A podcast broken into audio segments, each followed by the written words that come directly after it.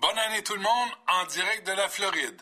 Vas-y, mon Richard, travaille. Ben oui, bois ta bière, Elvis du Trisac. Fais comme d'habitude, pogne-toi le bang. L'Iran est en chicane avec l'Arabie saoudite. Les chiites sont en furie contre les sunnites. Les fous d'Allah nous promettent de beaux attentats. Donald Trump trône en haut des sondages et Justin Trudeau passe son temps à faire des selfies. Mais ne vous en faites pas, 2016 va être une excellente année. Maudit que tu fais bien ça. Une chance que tu prends jamais de vacances, toi.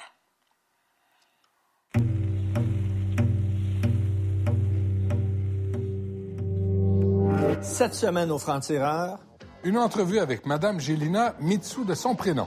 18 ans, c'est pas facile de vivre ça. Non, c'est pas facile parce que la lentille se retourne vers toi et tu as des paires de yeux comme ça et une attention qu'un être humain ne devrait pas avoir euh, habituellement, tu sais. Et tu deviens super self-conscious de tous tes mouvements, de tous tes agissements, de tes paroles. Tu voudrais être plus éduqué, tu voudrais être capable de leur en crisser une, mais t'es pas capable parce que t'es trop jeune. une discussion avec trois agents de la SQ qui combattent les pédophiles. Est-ce que vous voyez souvent, c'est comme les mêmes enfants qui se promènent d'un- d'une image à l'autre? c'est Il y en comme- a, il y en a qu'on a vus de l'âge à deux ans, puis sont majeurs aujourd'hui. On les a vus grandir sur Internet. Qui se sont fait abuser pendant toutes ces années-là. Ça commence par des séances photos, puis ça finit avec des agressions. On les voit tout petites, tout petites, puis ils sont Puis vous rendus les adultes. voyez, là. On les reconnaît. On, on sait, le- on sait leur nom. Mais tout d'abord, l'actualité de la semaine. Donald Cuccioletta, Barack Obama veut imposer par décret sa nouvelle réglementation concernant les armes à feu. Ça va se dérouler comment, ça? On sait déjà que le Congrès est contre, parce qu'il est contrôlé par les républicains. Déjà, il a rencontré, il y a un, appui important derrière tout ça, c'est que Michael Bloomberg, Michael Bloomberg, l'ex-maire de New York, qui a engagé, on peut dire, une- sur une croisade pour limiter les armes à feu un peu partout aux États-Unis, qui a rencontré Obama avant les vacances de Noël, puis lui était d'accord avec tout ça. Qu'est-ce qu'Obama veut faire finalement? C'est de tenter de forcer les gens qui achètent des armes à feu dans les foires d'armes à feu. Parce que le FBI dit 40 à 50% des armes à feu aux États-Unis sont achetées dans ces foires-là. Et les gens qui vendent les armes à feu ne font pas ce qu'on appelle les background checks C'est-à-dire pour savoir si le gars a un dossier criminel. criminel, malade mental ou whatever, même, même sur une liste terroriste à quelque part. Puis les autres, dans les salons, dans les foires, ils font pas ça. Ils font pas ça. Et c'est ça le décret qu'Obama veut, c'est dans ce sens-là. C'est sûr que c'est un accro à la démocratie. Parce que les gens sont allés voter, puis sinon, le. Congrès est conservateur. Ben, il est conservateur. Qui est conservateurs, ça, exactement. Je suis d'accord avec toi, Richard. Effectivement, c'est contourner, on peut dire, le processus législatif qu'on veut dans une démocratie. Mais je pense qu'Obama veut utiliser ça aussi pour lancer le débat. Que disent les sondages là-dessus? Parce que les gens sont pour euh, le port euh, puis l'accès libre aux armes à feu aux États-Unis. Les sondages, en général, c'est assez Il faut qu'ils curieux. écoutent la population. là. Même Oui. si le président des États-Unis, il faut qu'il écoute Mais les, qui sondages sont- indiquent jusqu'à 60 dépendant du sondage, qui dit on voudrait avoir un certain contrôle sur les armes. Le mot, c'est certain. C'est d'interdire les armes automatiques, comme on a vu à San Bernardino, qu'on a vu finalement à Sandy Hook, dans la petite école au Connecticut. Vraiment, les AR-15, là, avec 50 balles, puis c'est des armes militaires. Là-dessus, les gens n'ont pas de problème avec ça. Mais les gens, le pro-arme à feu, ils Oui. reviennent toujours avec le deuxième amendement. Oui. Christy, ça a été écrit au 18e siècle. Oui. Il y avait des mousquets à cette époque-là. On était loin des AK-47. On était loin. Pourquoi les gens ne comprennent pas ça? Il me semble que ça tombe sous le sens. Les gens, je pense, qu'ils tiennent mordicus. Pourquoi? Il y a cet esprit-là, le libertarisme, il y a cet esprit-là de populisme aux États-Unis. Parce que les Américains aussi, ils ont obtenu leur liberté grâce aux armes à feu en faisant la guerre Tout aux à fait. Anglais. Puis la guerre civile qui a construit, faut dire, l'État moderne américain, c'est la guerre civile. C'était pas la Révolution, c'était la guerre civile. Ça s'est fait avec des armes aussi. Donc, à quelque part, ça fait partie de leur culture aussi. Donc, la, la réforme d'Obama avec le décret, ce ne sera pas une révolution. et il y a loin de la croupe aux lièvres, comme on peut dire. Tout là. à fait. Ça peut prendre bien du temps avant que ça soit implanté. Ce qu'il veut, c'est lancer le débat. C'est lancer le débat une fois pour toutes, puis laisser un peu un historique de sa présidence sur ce côté-là. Merci beaucoup, J'ai lu Châtelaine, là, je lis ça, puis je me dis, ah, se- non, c'est pas vrai. Un échec, tu considères pas ta vie comme un échec, je peux pas croire.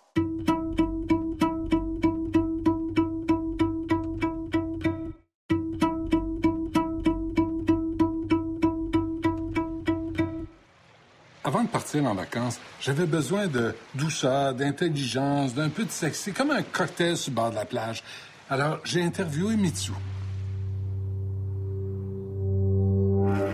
Madame Gélina, bienvenue au Frontières. Bonjour, jeune homme. Ben oui, au Québec, à travers le Québec, dans toute ta vie, disons au cours des 25 dernières années, t'es-tu déjà fait appeler Madame Gélina?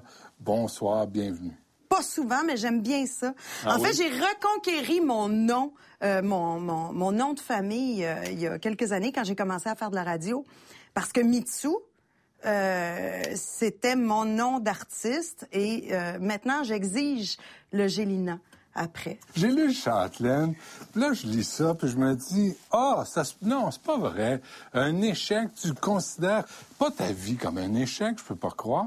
Je parle des échecs dans ma vie Ben, et c'est- important d'en parler comme personne d'affaires, comme femme aussi, de dire qu'on a droit de se tromper et qu'en général, personne va s'en rappeler après trois semaines. Alors, tous ces mauvais coups qui nous hantent, Oui, là, tu, qui nous tu te font rends compte que mal, finalement, sont des cauchemars finalement. Tu sais, je veux dire, on est tous dans notre petite barque. Hmm. On essaie de, de trouver l'équilibre, puis on a l'impression que tout le monde nous regarde, mais tout le monde est dans sa petite barque.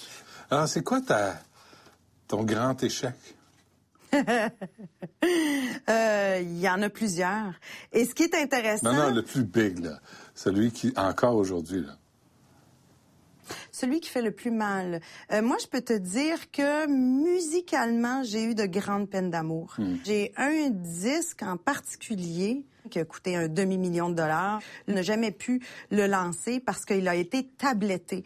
Et même si euh, il m'avait hooké up avec les meilleurs réalisateurs, des réalisateurs de Whitney Houston, de David Bowie, euh, j'avais pris des cours, imagine-toi donc, avec euh, la, le prof de chant de Janet Jackson et de My Michael God. Jackson. Écoute, Non, non, mais, mais, non, mais à ce moment-là, là, on investissait. Puis dans ta tête, qu'est-ce moi, que tu te dis? Et moi, je, écoute, je faisais les adlibs, puis je disais oui, oui, je viens d'avoir un contrat disque. Et effectivement, c'était, c'était concret. Euh, et j'ai, euh, je suis déménagée là euh, pendant un, un petit bout également. Et donc, pour être finalement tablettée. Je suis arrivée aux États-Unis comme un enfant qui arrive dans un magasin de bonbons. J'ai- Il y a plein de personnes avec qui je voulais travailler. Remarque, les Américains aussi sont arrivés à un magasin de bonbons quand vous avez mis les pieds là. C'est c'est quand même fait ça. Ça, Merci. On va prendre ça comme un compliment. Oui, prends-le comme un compliment, mon amour. C'est exactement ça. Ouais. Mais le disque américain, là, toi, tu voyais de mettre le pied sur la première marche. Là, tu t'en Oui. allais, tu t'en allais là-bas, tu t'en allais le faire. Ben oui, c'était à, la même éco- à la même époque que Céline Dion aussi, tu sais. Alors, tout Donc, je me permis, là. mesurais. Benoît, c'est une autre époque pour moi. C'est réellement un. Non, mais ça un autre ça moment t'habite encore, euh, dans ma vie. Ben, c'est parce que tu m'as demandé Ouais. quel était euh, l'échec qui a fait le plus mal. Mais Mm. tu sais, des échecs, j'en ai eu aussi. Euh, je suis une entrepreneur. Euh, donc euh, j'en ai eu également. J'ai parti une compagnie de qui s'appelait Symbiose de soupe, du prêt à manger. On a quand même été euh, distribué dans une bonne majorité des IGA. Par la suite, il y a eu la listériose. Fallait euh, investir des millions dans une usine qui nous aurait appartenu. Et à ce moment-là, on n'était pas assez fort financièrement pour le faire. Euh, donc, on a décidé de tirer la plug euh, là-dessus. J'avais investi également dans euh, une pizzeria, Pizzadélique, sur le boulevard Tachereau, euh, sur la rive sud de Montréal. Et euh, le restaurant a fait faillite. Mais euh, je me suis réveillée un samedi matin avec mon visage sur le- la couverture du Journal de Montréal. Un samedi matin, Mitsu, faillite, c'est les deux seuls mots qu'il y avait euh, sur cette couverture-là. Et à ce moment-là, c'était très difficile parce que ma carrière de chanteuse n'allait pas bien. J'étais, j'avais 25 ans, j'étais 25 000 piastres dans le trou.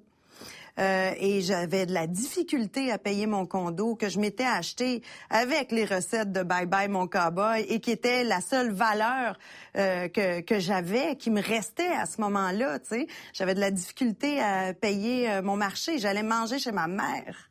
Et là, tu te retrouves avec le mot faillite en page couverture du Journal de Montréal. Il y a eu des excuses le lendemain parce que ce n'était pas ma faillite, mais quand même, c'était euh, c'était lourd de sens pour moi, tu sais. Quand ta grand-mère t'appelle puis te demande t'es-tu sur le bien-être social, Ouais. c'est comme la pire chose euh, qui, qui puisse t'arriver. Puis les excuses, c'est en page 3 dans un encadré. C'est comme ça. Ben, c'est ça.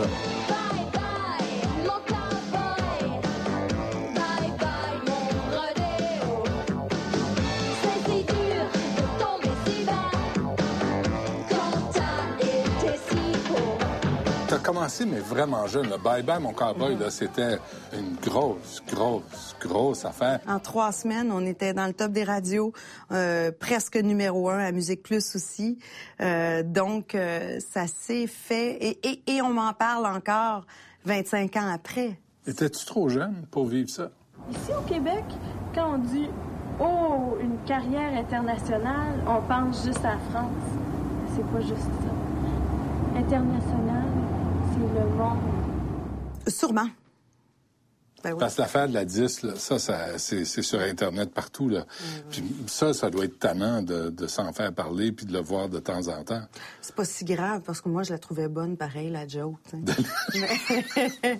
Je suis contente d'avoir reçu le trophée Linen Chest des couvertes.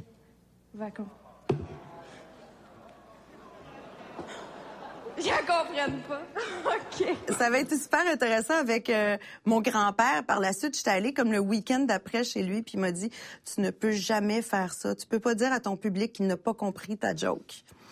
Et, tu vois, c'est quelque chose que, que, On je, rela- que je referais plus. Mais t'avais 18 est-ce ans? que j'avais j'avais 18 ans quand j'ai gagné le prix? Est-ce que j'étais trop jeune euh, pour commencer une carrière? Oui, certainement. Et je referais pas la même chose avec mes enfants non plus. C'est-à-dire? C'est-à-dire que savent très bien qu'elles vont euh, devoir étudier beaucoup plus longtemps euh, avant de commencer leur euh, propre carrière, Mm. si c'est dans le domaine des arts. Mais tout le monde à 18 ans peut se faire traîner d'un bar puis traîner de l'autre puis se faire manipuler Ben oui. puis se faire un peu Ben oui, exploiter. ben puis oui. le- Ah, j'ai été chanceuse là-dessus. Ah oui? Très chanceuse. On n'a pas trop abusé? On n'a pas du tout abusé de moi. Pas du tout? Non. Tous les choix, c'était les tiens? Ah oui, certainement. T'es sûr? Je me connaissais pas dans le temps. Hein? 18 ans, c'est pas facile de vivre ça. Non, c'est pas facile parce que euh, tu t'aperçois que c'est comme si c'était une paire de jumelles qui tout d'un coup sont virées à l'envers. La lentille se retourne vers toi et tu as des paires de yeux comme ça et une attention qu'un être humain ne devrait pas avoir euh, habituellement. tu sais. Et tu deviens super self-conscious de tous tes mouvements, de tous tes agissements, de tes paroles et la De peur de ton corps, certain, et euh, la peur entrant et le, le son pro- le, le jugement que l'on a pour sa propre personne euh, devient aussi euh, très présent. Euh, tu voudrais être plus éduqué, tu voudrais être capable de leur en crisser une, mais t'es pas capable parce que t'es trop jeune. Mais c'est toi qui l'as voulu. Il tu y avait personne pour ton père, ta mère, il était pas là de dire. Mon père, j'étais très loin de mon père à ce moment-là. Euh, malheureusement, donc il pouvait pas me conseiller. Et ma mère était là. C'était vraiment une époque hippie où on a jeté toutes les valeurs par terre et on rebâtissait. Donc elle, en tant que féministe, ne pouvait pas dire à sa fille, ben non, habille-toi pas de même, fais pas ça, tu Non, sais. tu ce que Fallait qu'elle me laisse libre, fallait qu'elle me laisse aller. Ouais. Puis c'est l'éducation que j'ai eue aussi, tu sais. C'est pour ça que je te dis que j'ai été chanceuse. Mais en même temps, j'avais une tabarouette de tête de cochon et une vision, tu sais. La direction artistique de ce que j'ai fait, bye bye mon cowboy, je l'ai trouvé. J'étais allée chercher le gars. J'étais allée chercher, j'étais allée magasiner un gérant.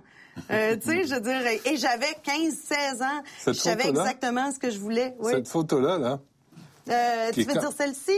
Du yaya? euh, oui, Oui. qui était, ça c'est toi, ça, c'est ta décision, ça. Ben oui. C'est vrai? Ben je te jure.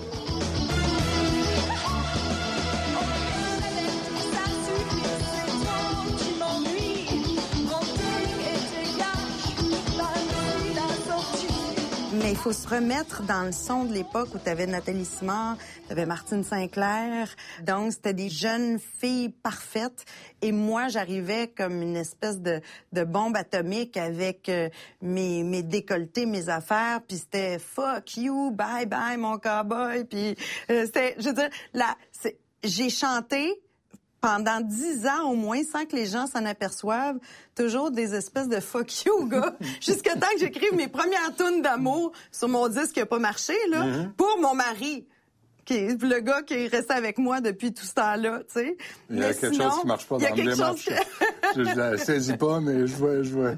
mais, mais donc, il y avait un, un jeu de pouvoir aussi que j'aimais aussi, euh, sur lequel j'aimais jouer euh, à cette époque-là. Donc, oui, c'est, j'arrivais comme une espèce de cheveux sur la soupe. Euh, Puis c'était le fun. Mais là, C'était allez- enivrant. Mais quand tu as goûté au spotlight, des, des fois, ça doit être dur. hein, parce que c'est sûr que t'as- on n'a pas besoin de vivre dans l'œil du public Mm-hmm. pour s'accomplir dans la vie, c'est sûr. Mais quand on y a goûté comme tu as goûté, c'est que le regard des autres change sur nous aussi. Euh, donc, euh, tu peux être très heureux, sauf que l'es- l'espèce de petit regard hein, euh, avec un Qu'est-ce point d'interrogation, qu'est-ce qui t'est arrivé, doit faire effectivement très mal. Et je l'ai eu, ce regard-là, posé sur moi aussi. tu sais. mais c'est Qu'est-ce fini. que vous faites, tu sais? Ouais, Qu'est-ce que tu fais maintenant? ouais. Je l'ai eu très longtemps. Pierre Bourgault a dit de moi que j'étais une gomme ballon rose sucrée et qu'on allait me jeter aux poubelles comme un vieux déchet.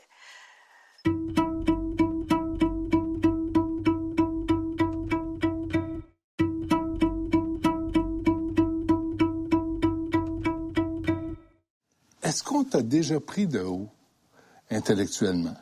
Ben oui. Puis, oui, Pierre Bourgault a dit de moi que j'étais une gomme ballon rose sucrée, que mes gérants allaient me mâcher jusqu'à temps qu'il n'y ait plus de saveur et qu'on allait me jeter aux poubelles comme un vieux déchet.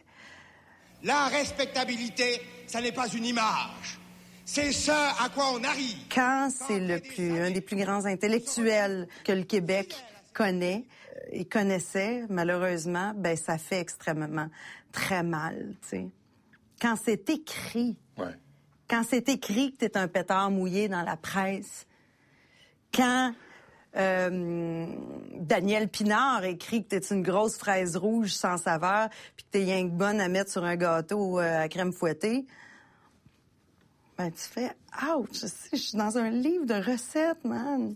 Puis je suis pas brillante. Puis tu, tu, tu peux le croire pendant une couple d'années aussi. Puis leur as-tu répondu? Les as-tu relancés? Euh, pff, ben non. J'avais-tu répondu? Non, j'avais pas répondu. Mais quand tu donnais des entrevues, tu en as sûrement donné, genre, à Nathalie Petrovski? Oui. Ben Nathalie Petrovski, ça a été extraordinaire ce qu'on a vécu ensemble. Quand j'ai eu ma job à CBC News World, Ah non, là, là-dessus, elle t'a ramassé. Écoute, elle a Ah non, dit que Pamela Anderson ou le bonhomme Carnaval aurait aussi bien fait la, la job que moi, tu sais. Mm. Mais ça a quand même duré trois saisons, CBC News World. C'était pas le show de, de l'univers, mais quand même, tu sais, j'ai fait ma place et c'est comme ça que j'ai appris mon métier d'intervieweuse aussi. Donc, ça a été une base. à Radio-Canada. Oui, c'est ma formation. Ouais. C'est ma formation. Ouais. Par la suite, ça a été euh, intéressant sont- de la rencontrer aussi. Puis maintenant, je suis capable, mais pendant dix ans, Hmm. ça a été une espèce de guerre froide à- entre elle et moi à chaque fois qu'on se voyait dans un événement. Ah ouais. Parce qu'elle feignait de ne pas me voir.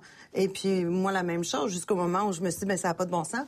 Qu'est-ce que tu as pensé de moi comme intervieweuse? J'ai trouvé correct? que, ben écoute, euh, je- tu m'as fait beaucoup parler. Ouais. Je t'ai trouvé très bonne. D'abord, je t'ai trouvé, j'ai vois que tu étais préparée. Euh, tu t'avais pas de notes. Euh, ce qui, moi, je- je- j'aurais pas osé. Je pense que tu as de l'avenir. C'est bon.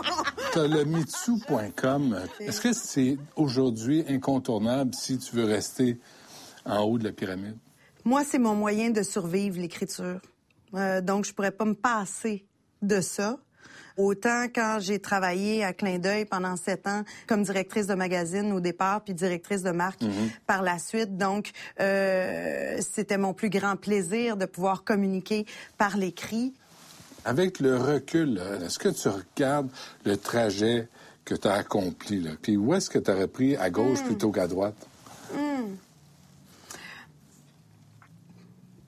mon parcours m'a amené là où je suis euh, comme animatrice, euh, mère de famille, entrepreneur, mère de deux filles, belle-mère d'une grande fille de 25 ans qui réussit bien, encore amoureuse après 20 ans aussi. Ça, c'est une grande réussite et peut-être que si j'avais pris un autre virage, je me serais pas retrouvée dans cette situation-là qui me va très bien. Euh, je suis une fille qui qui aime la stabilité, qui est stable Es-tu devenu, également. es-tu devenu très straight? Euh, si tu me donnes une coupe de verre, je peux, je peux partir. Fait Tu veux que- partir avec une fille aux toilettes? je peux partir avec une fille aux toilettes, pas de problème. Ah, OK. Excuse-moi, je suis dans ma tête. Deux secondes. Non, mais Puis tu mon parles- chum comme toi va être bien content. Puis il va rougir peut-être. Ben, euh, excuse-moi, j'ai perdu ma question. je, je, je sais pas. je- Oui, tu parlais de tes filles, là, depuis l'âge que toi, puis là, moi, je vais les encadrer. je vais dire- Mais si on t'avait dit ça, toi, quand t'avais 20 ans, tu les aurais Ah, tous serais envoyés. décédée. Ah ouais, certain. T'aurais pas toléré ça? Non. Alors, toi, tu le fais, Oui. mais t'aurais pas voulu qu'on te le fasse. Oui. Ça se fait à deux aussi, hein? Qu'est-ce que tu veux dire? Tu sais, je veux dire, ma mère était toute seule, venait Ouais. de euh, travaillait monoparentale avec des filles. Tu sais, moi j'ai mon chum euh, qui a une éducation qui est différente de la mienne aussi. Tu sais, il y a une éducation beaucoup plus à l'européenne euh, que mon éducation hippie. Tu sais, Euh, donc ça fait un mix qui est différent que celui que mes parents ont eu aussi. Est-ce que vous avez, les femmes, aujourd'hui, là, vraiment du pouvoir, vous avez une illusion de pouvoir? On l'a vu avec Pauline. On l'a vu avec C'est Pauline. déprimant à crime. Non, mais t'es très MeToo.com, t'es très euh, femme, affirmez-vous, euh, bien dans son corps, puis il faut driver, puis ça, je suis d'accord. Mais la réalité des choses, là, les femmes qui sont allées en politique sont, sont faites passer par là. On a vu Pauline Marois y passer, Mhm. Ouais. Mhm. y passer au cash aussi. Dans l'impression, on vous en donne un peu, mais la business reste la même. C'est le, le boys club qui mène pareil. Je pense que c'est business as usual. Je pense pas. Je pense pas depuis le 2015. Je pense pas depuis Justin Trudeau. Euh, je pense que Pauline Marois a été extraordinaire et que ça nous a fait du bien et qu'elle a été un exemple et qu'elle en aura sûrement inspiré plein d'autres. Mm. Puis les choses sont en train de, de réellement changer. Je pense que oui. Merci, Mitsou. C'est un plaisir. Merci. Ça peut aller à quoi? Des milliers d'images? Ça peut aller à des centaines de milliers d'images par ordinateur avec les vidéos. Au-dessus du million maintenant, c'est- c'est c'est plus vraiment rare. parce- Quoi, une personne peut avoir Oui. un million Ah oui, oui. d'images de Euh, porno juvénile sur son ordi. Tout à fait.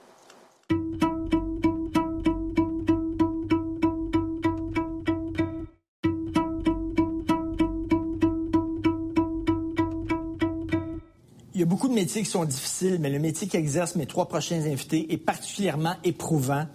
C'est un métier que je pourrais jamais faire. Chasseur de pédophiles. Bienvenue au Franc-Tireur. Les trois, vous luttez contre les pédophiles. Parmi votre job, il y a regarder des images, des photos et des vidéos de porno juvénile. Ça représente quel pourcentage de votre travail, ça, à peu près? On peut parler de plus de 20, de 20 dans une semaine. Euh, Un enquêteur va devoir analyser des éléments de preuve. Donc, notamment, euh, malheureusement, des scènes euh, d'abus d'enfants. Comment ces enfants-là se retrouvent en photo ou en vidéo dans ces sites-là? C'est sûr que ça a pu avoir été fait par euh, un membre de leur entourage en premier. Souvent, c'est quelqu'un qui connaissent bien, un père, un oncle, un ami de la famille. C'est sûr que c'est souvent des hommes qui sont impliqués là-dedans. Un coup qui ont produit la vidéo ou les photos, euh, ils peuvent mettre ça sur leur logiciel de partage. Ça se retrouve sur Internet. Parfois payant, parfois pas payant. Donc, euh, c'est ces enfants-là qui se retrouvent à leur insu sur le net. C'est pas seulement des réseaux internationaux, ça se passe au Québec. Oui, dans certains cas, euh, il y a des partenaires externes qui vont euh, nous venir en aide pour sauver des enfants ici. Et évidemment, euh, et heureusement, dans la majorité des cas, c'est plutôt l'inverse, où on va collaborer pour, pour venir en aide à des enfants qui sont situés à l'extérieur. Coup de filet de la Sûreté du Québec qui a arrêté cinq présumés pédophiles un peu partout en province. Euh, En fait, ils seraient tous reliés à un réseau actif sur Internet. Exact. Et les policiers qui ont mené des perquisitions dans cinq résidences, tous ces euh, hommes devront faire face à des chefs d'accusation allant de production à possession de pornographie euh, juvénile. Le but premier, c'est bien sûr de sortir les enfants de ces réseaux-là, mais j'imagine aussi c'est d'arrêter euh, les gens qui produisent du matériel pornographique. Est-ce que vous voulez aussi arrêter les gens qui en consomment, qui ne font que regarder, mais qui en produisent pas? Est-ce que c'est aussi considéré comme un crime aussi grave? Effectivement c'est au- c'est aussi important parce qu'à chaque fois qu'une image est transigée ou vue par quelqu'un d'autre, c'est une revictimisation. Cet enfant-là est revictimisé par le fait que son image circule puis qu'on on le revoit se, se faire agresser. là. Je me souviens, je travaillais à LCN. J'avais un confrère journaliste qui travaillait sur un reportage sur des réseaux pédophiles. Il était sur un site comme ça, puis il me dit Hey Richard, c'est absolument dégueulasse ce qu'on peut trouver, viens voir ça. Et je savais pas de quoi il parlait. Et je suis allé à l'ordinateur, vraiment une fraction de seconde, puis euh, j'ai fait un 180, puis je suis parti quasiment en courant. J'ai vu une image que j'aurais jamais dû voir, et ça m'a extrêmement troublé. Puis c'était une fraction de seconde du coin de l'œil. Vous regardez ça pendant plusieurs heures. Ça doit être extrêmement difficile de trouver des policiers qui sont prêts à faire cette job-là. Nous, au niveau de la gestion, on, on doit être très sensible au fait que euh, nos enquêteurs ne doivent pas faire du visionnement d'images pendant une trop longue période euh, d'affilée. On, on essaie d'avoir des trucs pour, euh, pour minimiser ces impacts-là. Puis, Notre carrière n'a pas commencé nécessairement là. là. Qu'est-ce que vous faisiez avant? J'ai été patrouilleur euh, six ans au total. Après ça, j'ai été enquêteur de poste. Je suis devenu enquêteur au euh, service d'enquête des crimes contre la personne. J'ai euh, travaillé là-bas comme enquêteur trois ans. Je suis devenu chef d'équipe intérimaire là-bas, à une section spécialisée dans les décès d'enfants. Puis après ça, Décès d'enfants, c'est-à-dire meurtre d'enfants? les homicides d'enfants, tous les, les dossiers de qu'on pourrait dire, exemple, euh, bébé secoué, là, ou euh, ce qu'on entend des fois à la télé. là. Vous êtes porté volontaire? Oui. Tout à fait. oui. Ça, c'est difficile à comprendre. là. Moi, je pensais que c'était quasiment une punition. là. On vous obligeait à faire ça. là. Vous êtes porté volontaire parce que, bien sûr, vous avez le sort des enfants à cœur puis vous voulez sortir les enfants de là. Mais vous saviez ce qui vous attendait, là. Bien, je pense qu'on peut peut-être jamais être prêt à savoir ce qu'on va voir la première fois. On veut euh, travailler dans ce domaine-là, on veut protéger les enfants, on veut arrêter les personnes qui sont susceptibles d'agresser des enfants. Euh, la première fois qu'on regarde des images, euh, on va dire comme vous, on fait le saut, on n'est peut-être pas prêt, mais on sait que ça en vaut la peine. Votre Faut première fois, c'était difficile. Vous vous souvenez de votre Ben, première c'est sûr que la première fois, on, on gèle un petit peu parce qu'on s'attend pas. On se fait des idées, mais le fait de le voir, une image, c'est un clic, un clic, un clic, l'image passe. Quand on passe aux vidéos, euh, on ressent un petit peu plus qu'est-ce que, l'enfant subit. On a du volume, on voit des, les expressions de visage, on voit la souffrance de l'enfant. Euh, ça, ça vient nous chercher un petit peu plus. C'est sûr que là, quand on tombe dedans, après ça, là, la, carapace embarque un petit peu. Puis on sait que si on fait ça, on a peut-être sauvé un de la gang. Il faut y aller avec cet espoir-là parce que sinon, on tient pas. Je, je peux pas tomber dans, le préjugé, dire que les femmes sont plus sensibles que les gars, mais l'instinct maternel, les enfants, etc. Est-ce que c'est plus difficile pour une femme? Est-ce que... Ce qui m'a peut-être euh, avantagé, euh, c'est que moi, je suis mère de trois garçons. La majorité des vidéos qu'on voit, c'est beaucoup des petites filles qui se font agresser. Oui, ça me touche quand même, mais c'est pas comme si je voyais plus de garçons parce que c'est ce qui m'affecterait peut-être plus. Euh, c'est sûr que s'il y en a une qui a une petite fille, puis elle voit une petite fille qui lui ressemble à sa fille, peut-être pour elle, ça va venir plus la chercher.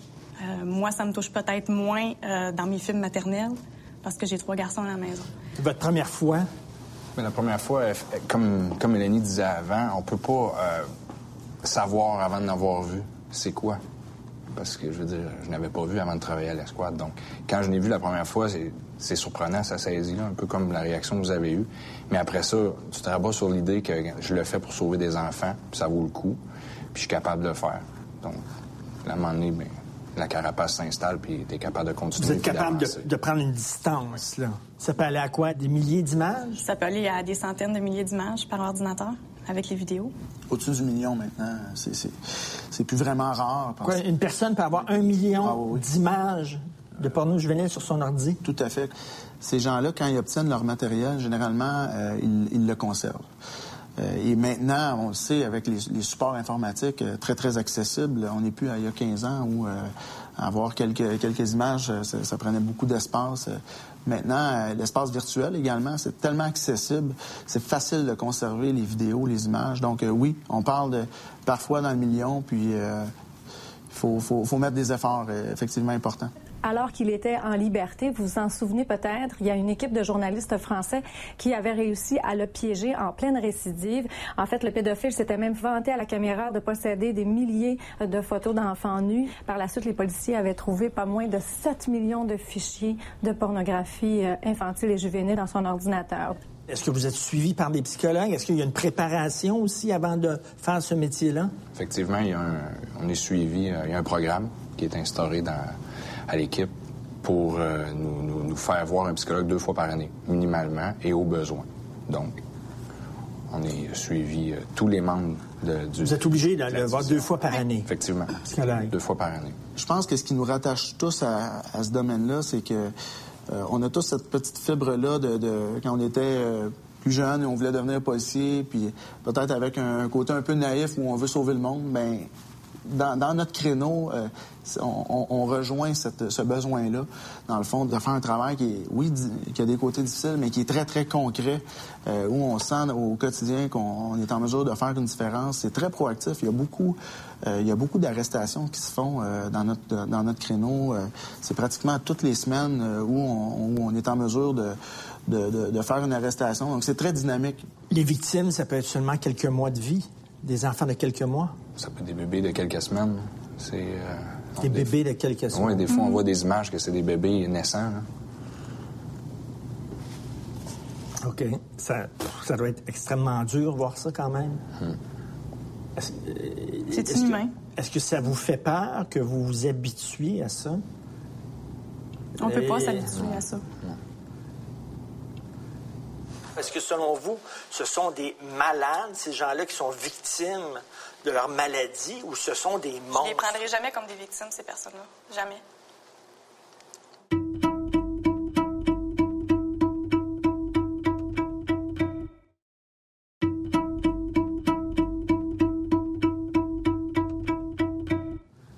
Est-ce que vous avez rencontré les pédophiles? Vous avez confronté les pédophiles?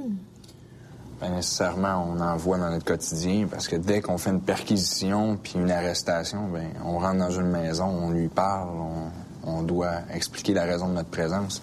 Donc, effectivement, qu'au au quotidien, Ont-ils les mêmes réactions? Le non, non, non, c'est pas moi, vous vous trompez. euh, on a tout un éventail de réactions, je dirais. là.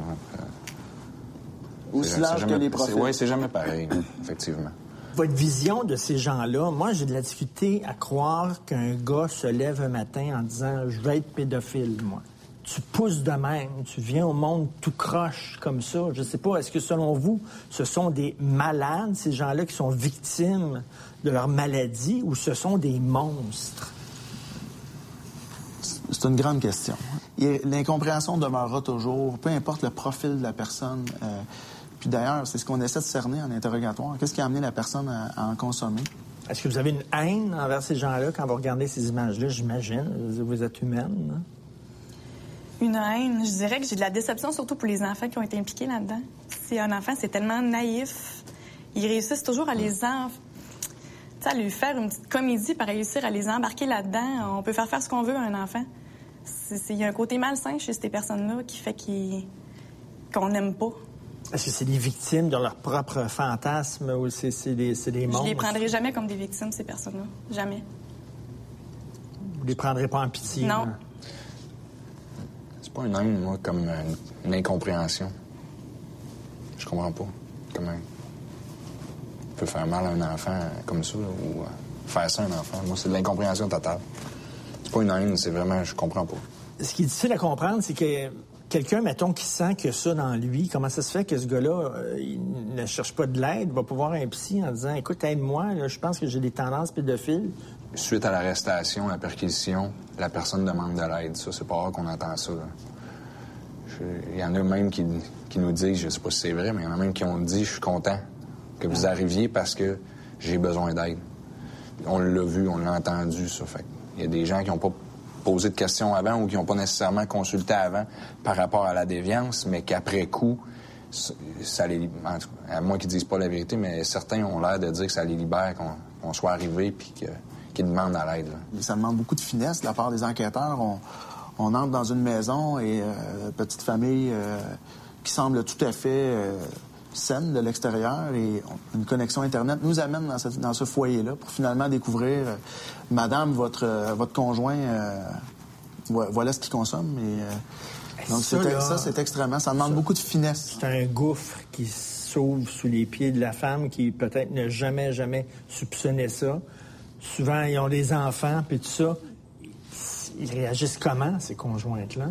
Ça cause beaucoup de dommages collatéraux. Euh, ça touche la conjointe, les enfants. Les enfants à l'école, c'est médiatisé. Les enfants à l'école, ils en entendent parler aussi.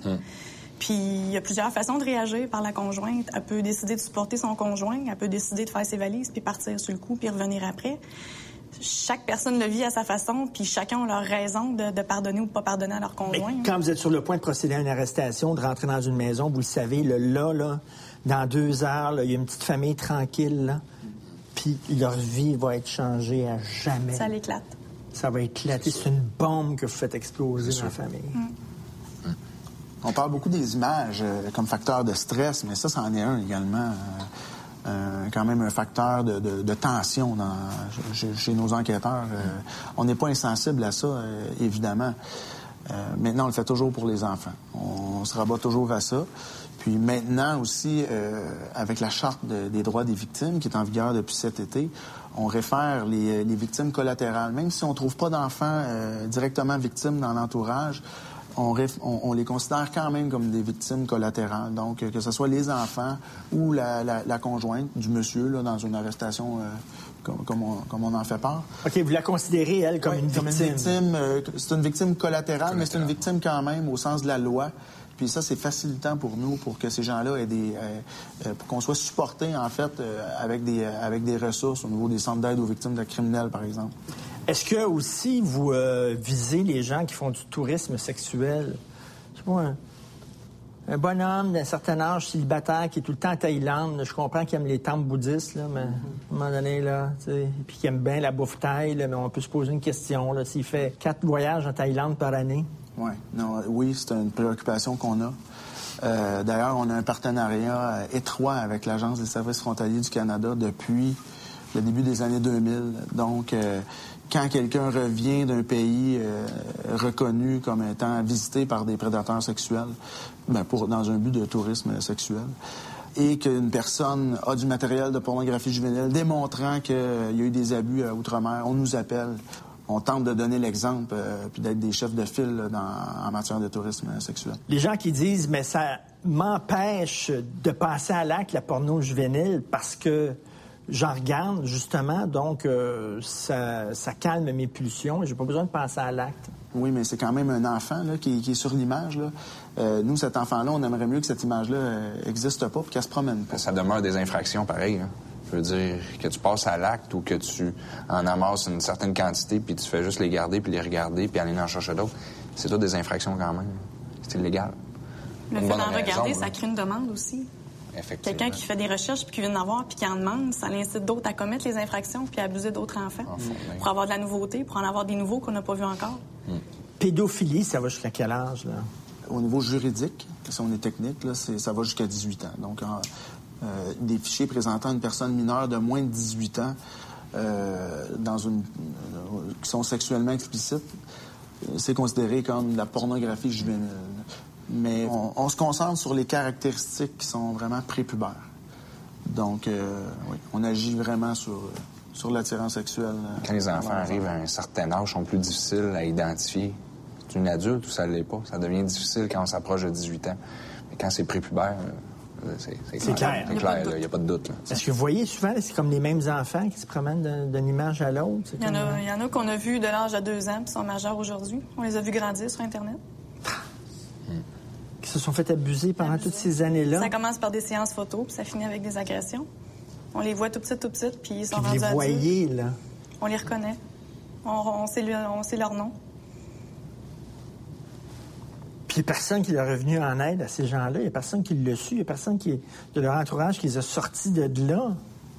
C'est- Aujourd'hui, délirant. ouais. Aujourd'hui, heureusement, on a, on a euh, un mécanisme en place. Euh, il y a une alliance mondiale en identification de victimes. Donc, quand on a, une quand on a un fichier euh, pour lequel on, on a le désir d'identifier un enfant que personne n'a identifié, ben on est en mesure de partager ce fichier-là par l'intermédiaire de la GRC, qui a des contacts euh, partout dans le monde. Euh, donc, on, on a vraiment une collaboration entre corps de police qu'on veut encore améliorer, ceci dit. Mais, euh, mais quand même, on a une collaboration qui nous permet de mettre à profit plusieurs ressources partout dans le monde, en Angleterre, en Australie, en France, euh, aux États-Unis, évidemment. Donc, il y a des spécialistes en identification de victimes, vont retravailler les images. Ils se mettent ensemble d'une façon virtuelle pour tenter de localiser euh, une victime. Donc, si par exemple, dans l'image, on a une prise de courant avec laquelle on n'est pas familier en arrière-plan, ben quelqu'un à quelque part dans le monde va dire Ah, ça, c'est euh, ça, c'est des prises de courant qui sont utilisées dans, dans notre coin de pays. Ben, euh, la victime est probablement chez nous. Puis là, ben, on va focuser l'enquête sur, sur cette région du monde-là. Donc, euh, ça, on n'était pas là il y a 15 ans. Et j'ose espérer que dans 15 ans, on va être encore plus loin. on va être encore plus loin là-dedans. Ben merci beaucoup, mais surtout merci énormément du travail que vous faites. C'est c'est un travail fantastique. Puis euh, merci beaucoup. Ben, merci à vous. Merci à vous. Ben, on commence l'année en Lyon. Je te mets au défi de chanter l'hymne national dans un aréna sans fausse note. Bon, Charles Linton. Bonjour. Merci euh, de venir m'aider. Moi, euh, je chante comme une huître, tu vas voir. Euh, Ben, et- une huître, c'est déjà bon, on n'entend rien. Ah non, ben, il n'y a rien à faire. Et là, ton défi, qui est le mien, c'est de me faire chanter sur la note. Ah, OK. Es-tu capable, penses-tu? Euh, sûrement. Au Canada, Ben oui. on la connaît par cœur? Ben oui, on- montons donc Ah, sur la glace. allons-y. C'est le froid en dessous des semelles. c'est- c'est- Ah oui, ça aide, ça? C'est vivifiant, tant qu'on tombe pas sur le, sur la glace. OK, parfait. Alors, si on fait Au Canada. Au Canada, à vous. Au Canada. C'est bien. Terre de nos aïeux. Terre de... nos aïeux. Bon, vous ne chantez pas faux. Vous chantez mal, mais vous ne chantez pas faux. Ben, c'est C'est-à-dire que si vous vouliez, par exemple, sérieusement, puis que c'était important Ouais. que vous puissiez bien chanter, chanter juste, Ouais. premièrement, il faudrait enlever la bébite qui, que, qui- qui- que vous avez dans la Ah tête, ouais, qui vous dit « Ah, moi, je chante mal, c'est affreux, Non, c'est pas beau épouvantable. ». Il faut complètement flusher ça, OK. parce que ça, c'est le, le bobo. OK. Au Canada, terre de nos aïeux. Si vous demandez de faire la même chose, Oh! Non, c'est pas mais ça. écoute, fais-toi confiance, chante la chanson. OK. Pour toi, c'est- ça n'a aucune importance qu'est-ce que les autres pensent. Toi, tu es capable de tenir une mélodie. Ben, fais-le. Au Canada, terre de nos aïeux. C'est quoi après? Ton front est de glorieux. Bravo. Car ton bras s'est porté l'épée et s'est porté la croix. Pam, papa, ton histoire est une épopée des plus brillants exploits. Et ta valeur, on entend en anglais d'habitude à ce Ouais, ouais, c'est ça. de foi trempée protégera nos foyers et nos droits. Protégera nos foyers et nos droits. Voilà. Merci beaucoup. Je me réconcilie avec moi-même. Absolument. Et tiens, Martineau. Action. Action! C'était excellent, Benoît, vraiment.